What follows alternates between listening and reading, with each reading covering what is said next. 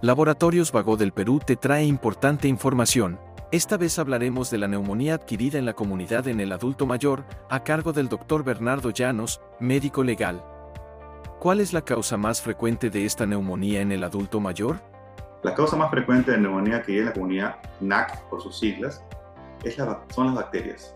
En primer lugar, el estreptococo neumoniae entre 30 y 65%, seguido del Haemophilus influenza en 3 a 10%, y en tercer lugar, por los virus. De los virus, lo más destacados en actualmente la pandemia por coronavirus, y en segundo lugar, por virus de la influenza.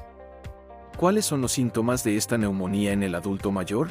En los adultos mayores, como tienen una alteración del sistema térmico a nivel cerebral, puede ser que el adulto mayor no tenga fiebre, pero eso no significa que no esté presente. En el adulto mayor se produce generalmente a veces hipotermia en vez de hipertermia, seguido de malestar general, que es fatiga, cansancio, dolor corporal, falta de respiración, que es disnea, tos, que puede ser con expectoración o sin expectoración, seguido de dolor torácico, con flema o sin flema, náuseas, vómitos y desorientación, sobre todo en los adultos mayores, porque hay hipoxia cerebral.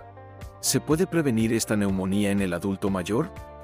Actualmente la prevención de estas neumonías son por método de aplicación de vacunas. Hay de dos tipos, las vacunas antineumocócicas, que se pueden aplicar a todo adulto mayor de 65 años.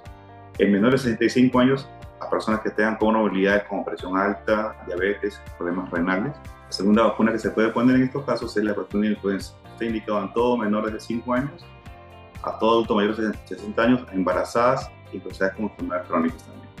Sigue informándote con Laboratorios Vago del Perú. 30 años. Misión que trasciende.